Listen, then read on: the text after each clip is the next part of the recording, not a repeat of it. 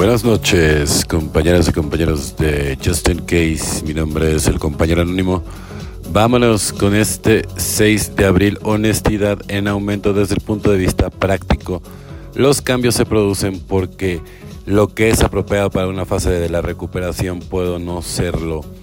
Para otra, texto básico, página 118, cuando llegamos por primera vez a Narcóticos Anónimos muchos no teníamos una ocupación lícita.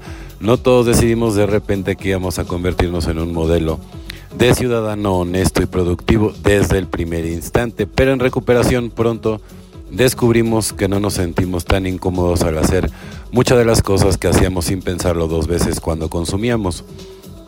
A medida que avanzamos en nuestra recuperación, empezamos a ser honestos en cuestiones que antes probablemente ni nos molestaban. Empezamos a devolver el cambio de más que quizás algún cajero nos había dado por error o admitir que hemos chocado un coche estacionado. Nos damos cuenta de que si empezamos a ser honestos en las pequeñas cosas resulta mucho más fácil tratar con las pruebas más importantes a nuestra honestidad. Muchos llegamos aquí con una capacidad de honestidad muy limitada, pero notamos que a medida que trabajamos los 12 pasos, nuestra vida empieza a cambiar. Ya no nos sentimos cómodos cuando nos beneficiamos a expensas de otros. Podemos sentirnos satisfechos de la honestidad que acabamos de descubrir. Solo por hoy examinaré el grado de honestidad en mi vida y veré si me siento cómodo con él, claro, ¿no? O sea, evidentemente, pues mientras más honesto, mejor, o sea, mejor para ti, mejor para todo tu entorno, ¿no? Porque el autoengaño es muy fácil, ¿no? O sea, de repente el autoengaño, o sea, con tal de no afrontar una realidad, pero al final el día esta es una reserva, ¿no? Entonces, si vas dejando esas reservas, todas esas reservas al final del día te vuelven a hacer caer y otra vez la burra al trigo. Entonces, pues es muy importante eliminar todas esas reservas y cómo, pues con el programa, evidentemente, ¿no? Con la ayuda del padrino, la madrina, ¿no?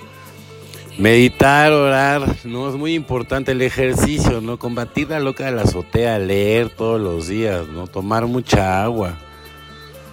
Un proceso para toda la vida. Teníamos dificultades en nuestras relaciones interpersonales, no podíamos controlar nuestra naturaleza emocional.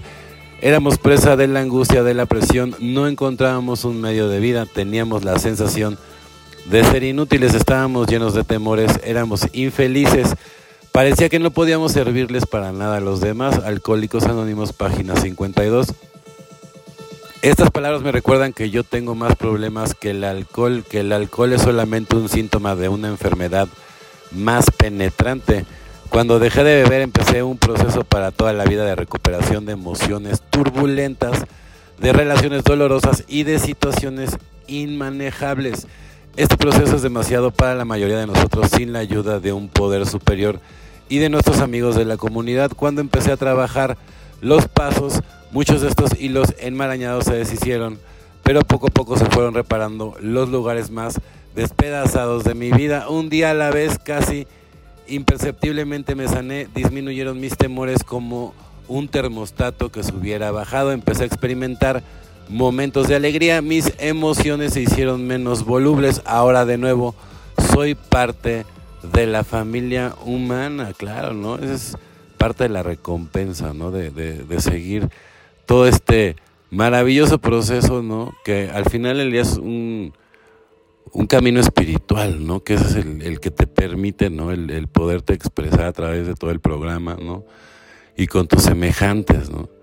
Y sobre todo, ¿no? El, el, como dice la primera lectura, no cae en el autoengaño, ¿no? O sea, ser lo más honesto o sea, posible para que no tengas ningún tipo de reserva y puedas hacer lo mejor posible en estas 24 horas que son las que importan, el eterno presente en donde debes de construir todo. Bueno, compañeros y compañeras de Justin Case, mi nombre es el compañero anónimo. Deseo que tengan una excelente noche como yo la voy a tener. Felices 24 y nos vemos muy, pero muy pronto.